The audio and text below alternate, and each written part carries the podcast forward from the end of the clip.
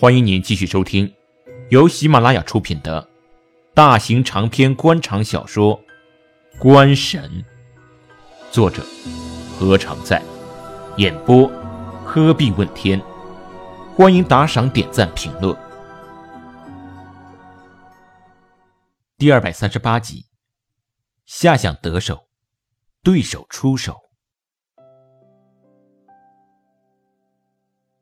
连若汉已经安排好了远景集团的管理问题，暂时由高老代管。他到美国后也可以遥控指挥，而且基本上，远景集团的发展目标已经定下，按部就班就可以了。在拿下钢厂和药厂的地皮之后，至少两三年之内，精力会主要放在开发这两处小区上，倒也没有什么好担心。唯一的担忧就是，到时能不能如期拿下地皮。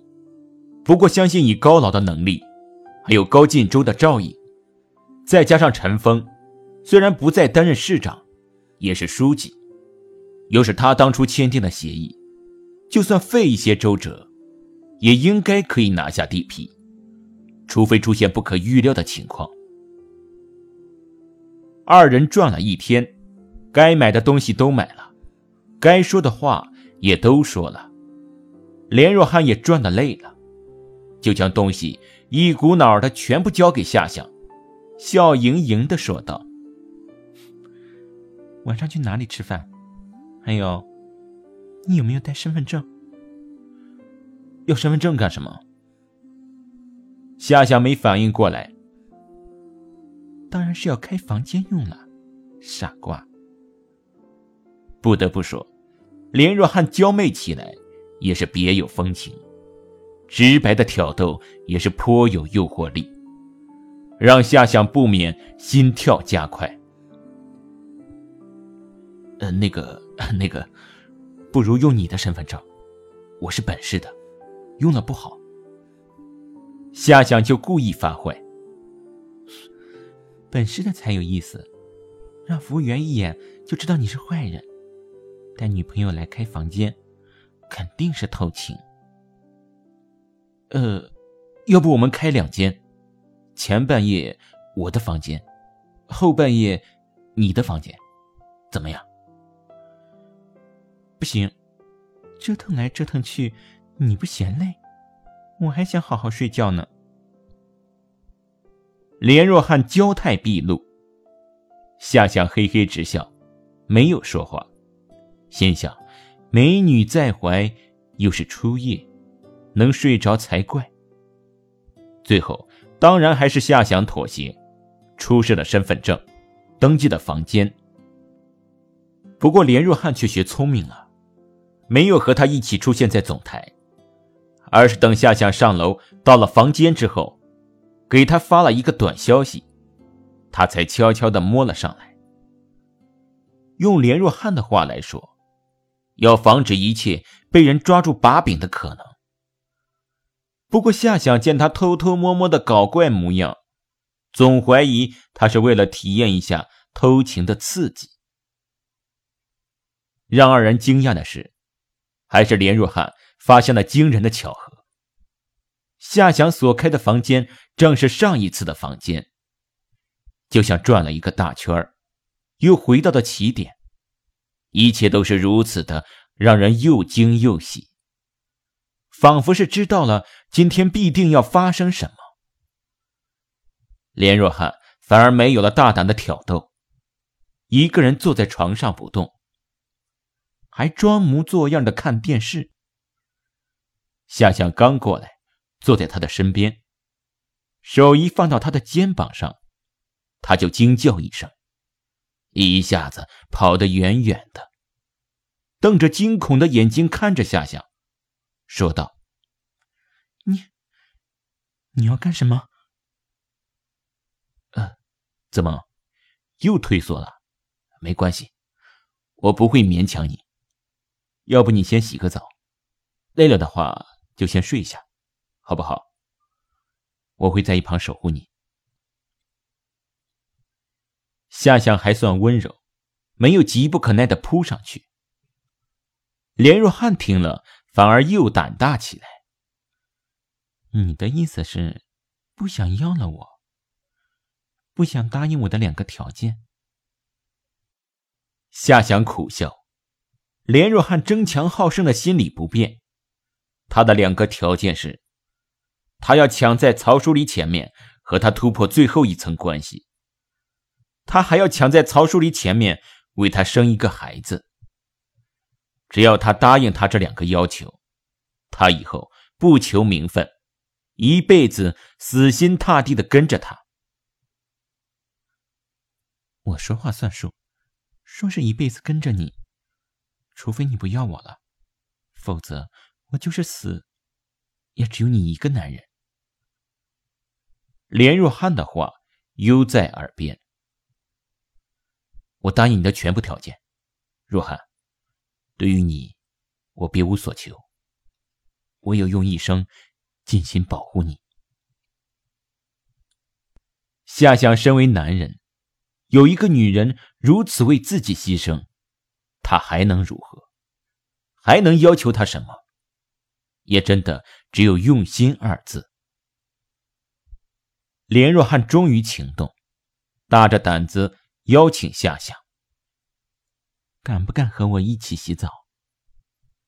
作为男人，谁都敢和美女一起洗澡，只要有机会的话。夏香当仁不让，三两下就脱得只剩下一条内裤，抢先一步到卫生间，帮连若汉放水。连若汉羞红了脸，愣在原地半天没动，忽然眼中滴出两滴泪水。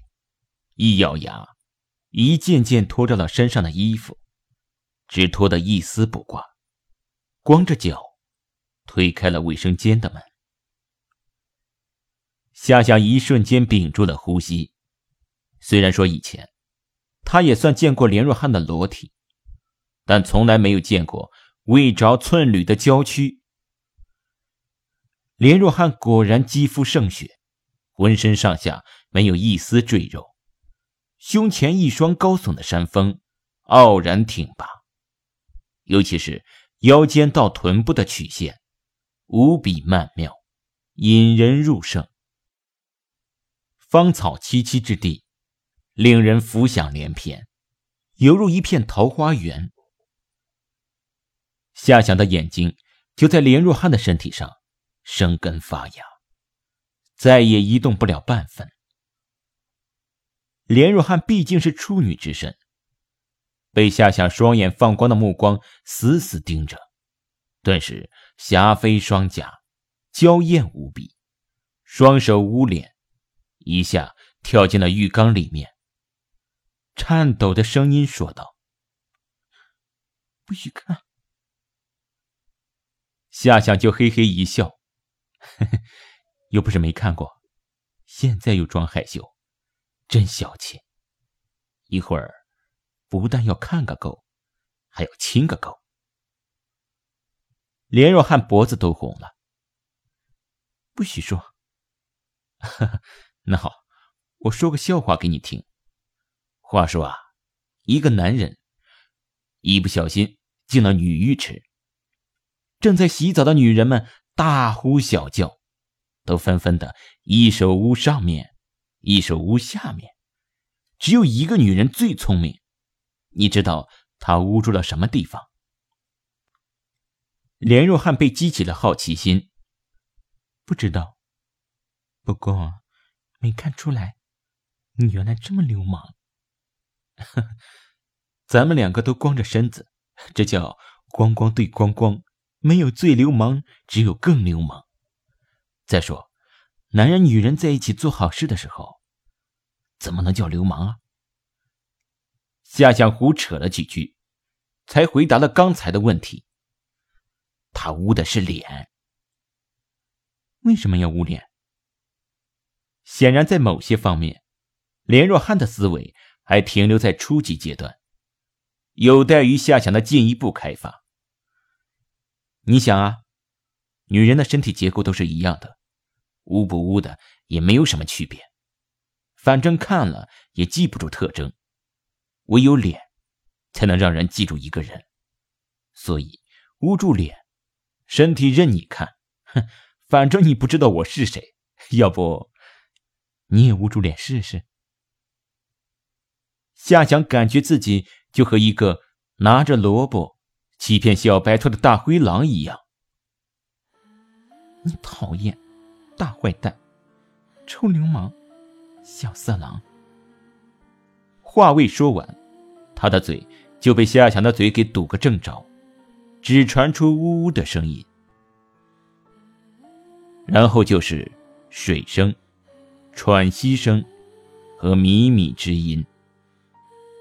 当夏翔把连若汉抱到床上的时候，他娇躯横卧，娇软无力，躺在床上，玉体横陈，双腿修长而完美，交叉叠放，双手还真如夏翔所说一样，捂着脸，不肯松开。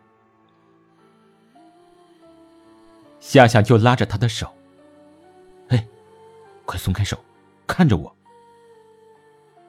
不看，太丑了。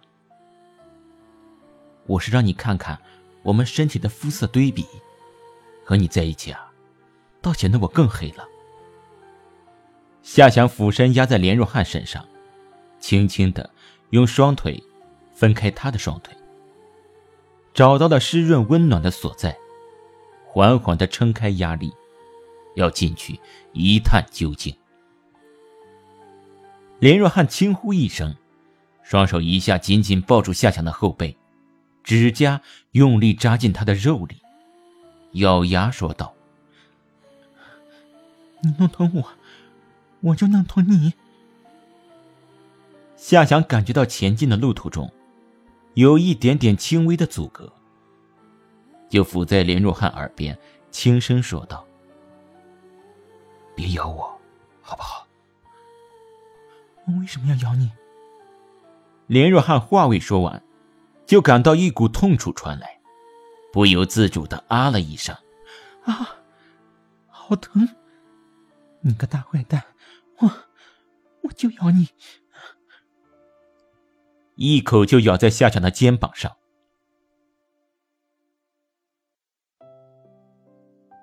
您正在收听的是由喜马拉雅出品的。大型长篇官场小说《官神》，欢迎打赏、点赞、评论。雨歇云收之后，也不知花落知多少。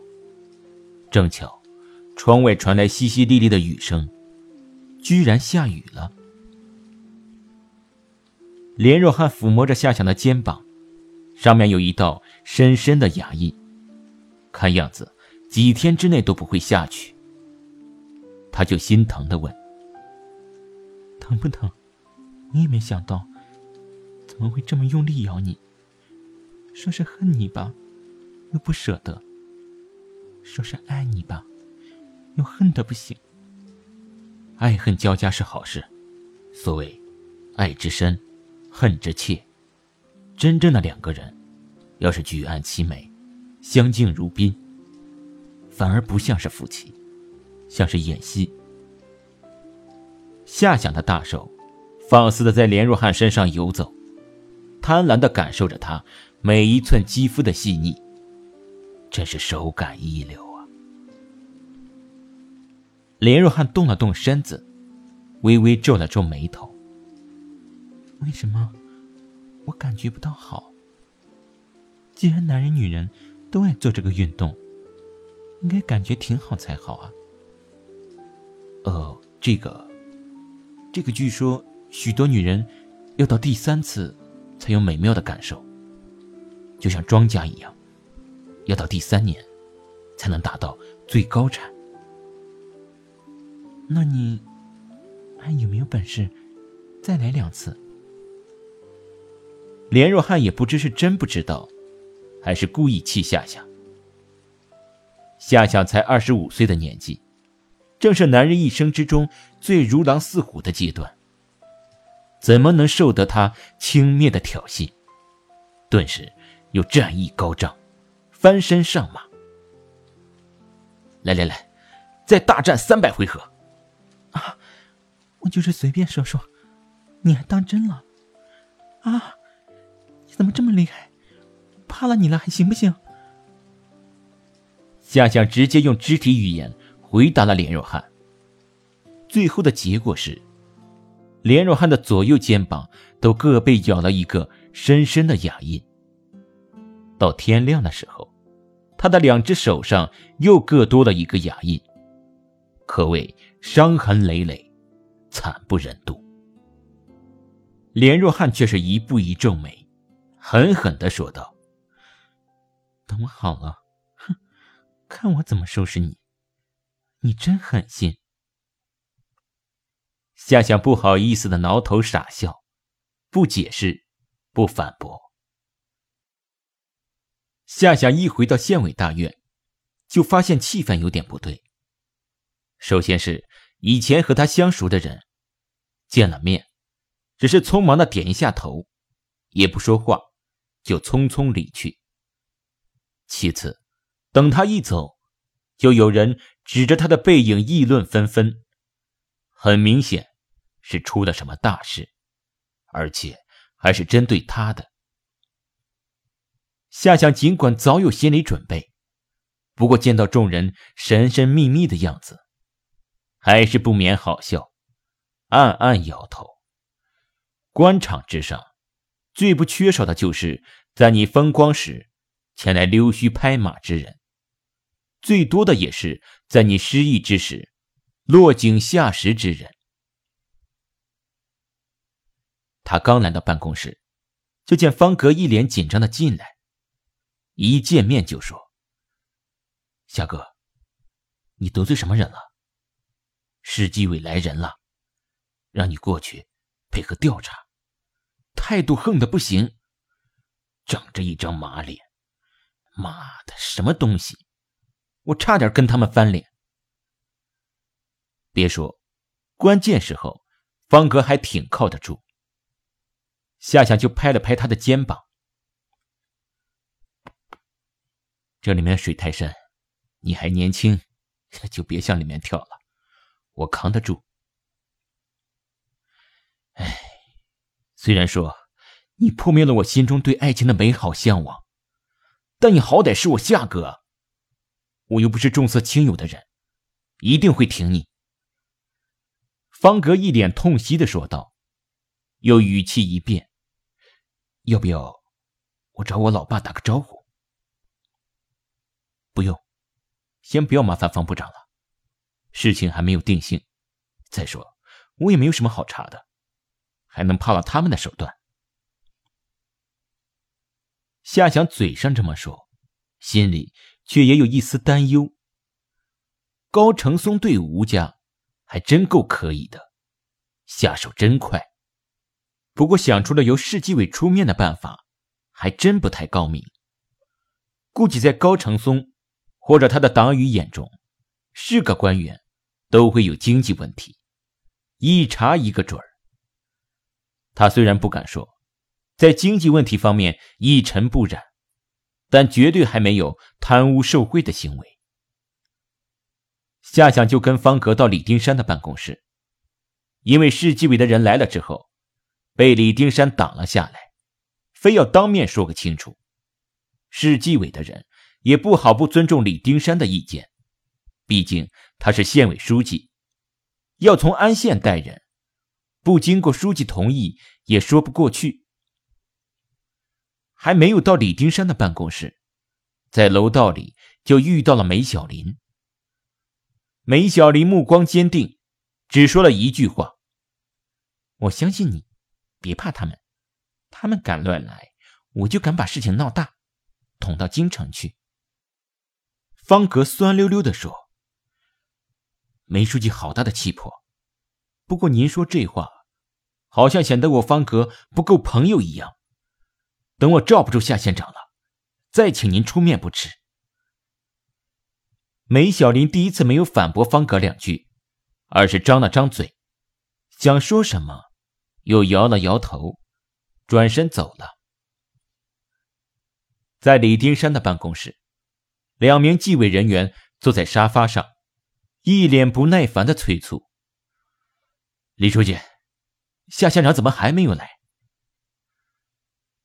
我来了，让二位久等了。”夏想敲门进来，一脸淡笑，先冲李丁山点点头：“李书记。”然后来到二人面前，站定，主动伸过手去：“我是夏想，请问二位找我有何贵干？”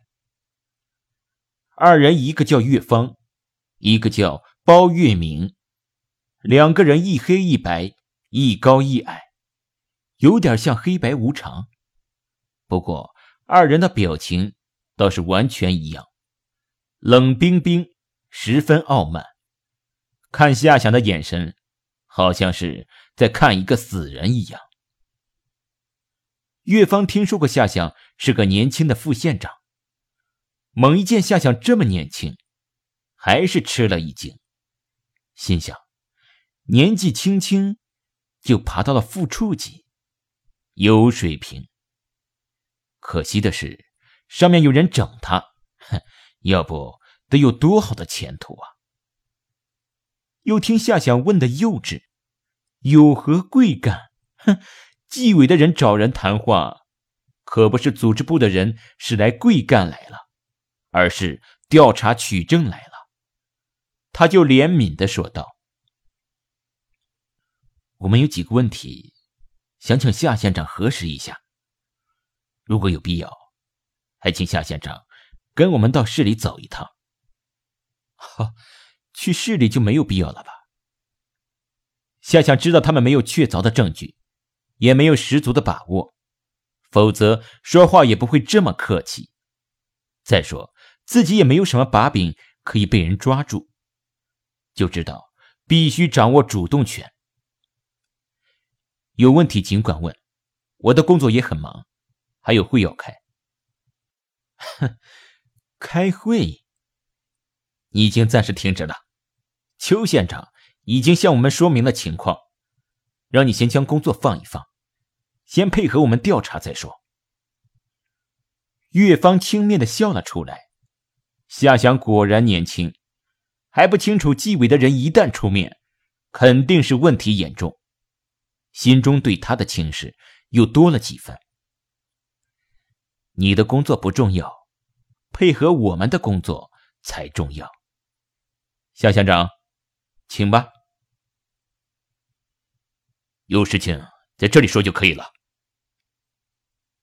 李丁山站了起来，语气不善的说道：“不管如何，我身为书记，在不干涉纪委同志办案的情况下，有权知道夏想同志出了什么问题。县委书记是迈向仕途大道的一个关键位置。岳芳和包玉明。”见李丁山十分偏向夏想，他又是年轻的县委书记，下一步升到副厅，肯定不过是时间问题，也不好太得罪了他，只好勉强的点点头。好，我们先简单的问夏夏同志几个问题，李书记可以旁听。夏夏就做出一副洗耳恭听的神情。包月明从包中拿出一个小本本，打开，然后问了起来：“夏夏同志，根据我们掌握的情况，你和家家超市的冯旭光来往密切，而且你个人还拥有家家超市的股份。你身为共产党员和国家干部，是以什么身份参与到了企业经营中？难道你不知道国家政策？”不允许国家干部参与经商吗？夏想脑中飞快转了几个弯。岳芳和包月明是市纪委的人，他们突然杀到安县来查自己，自己事先没有听到一点风声，可谓效率奇高。比起自己和梅小林几力朝生的材料给县市两级纪检部门，一直没有音讯的情形。还是可见权力的巨大光环，有时还是笼罩在法律之上。不过，既然方方面面都没有动静，曹伯伯没有提醒自己，陈峰也一无所知，甚至连身为纪委书记的秦拓夫也是没有一点反应。可见二人不是秦拓夫的人，也由此可以推测，他们走的不是正常程序，而是直接由上面点头，根据一些并不能形成证据的东西，过来唬一唬自己，试图让自己自乱阵脚。自己和冯旭光的股份问题，就高建远知道。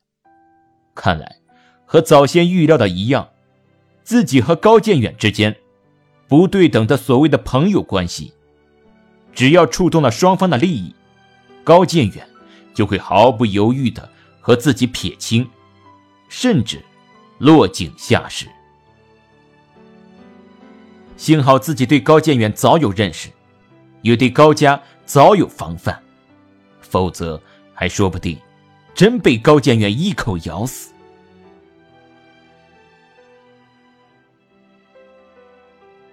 听众朋友，本集播讲完毕，感谢您的收听。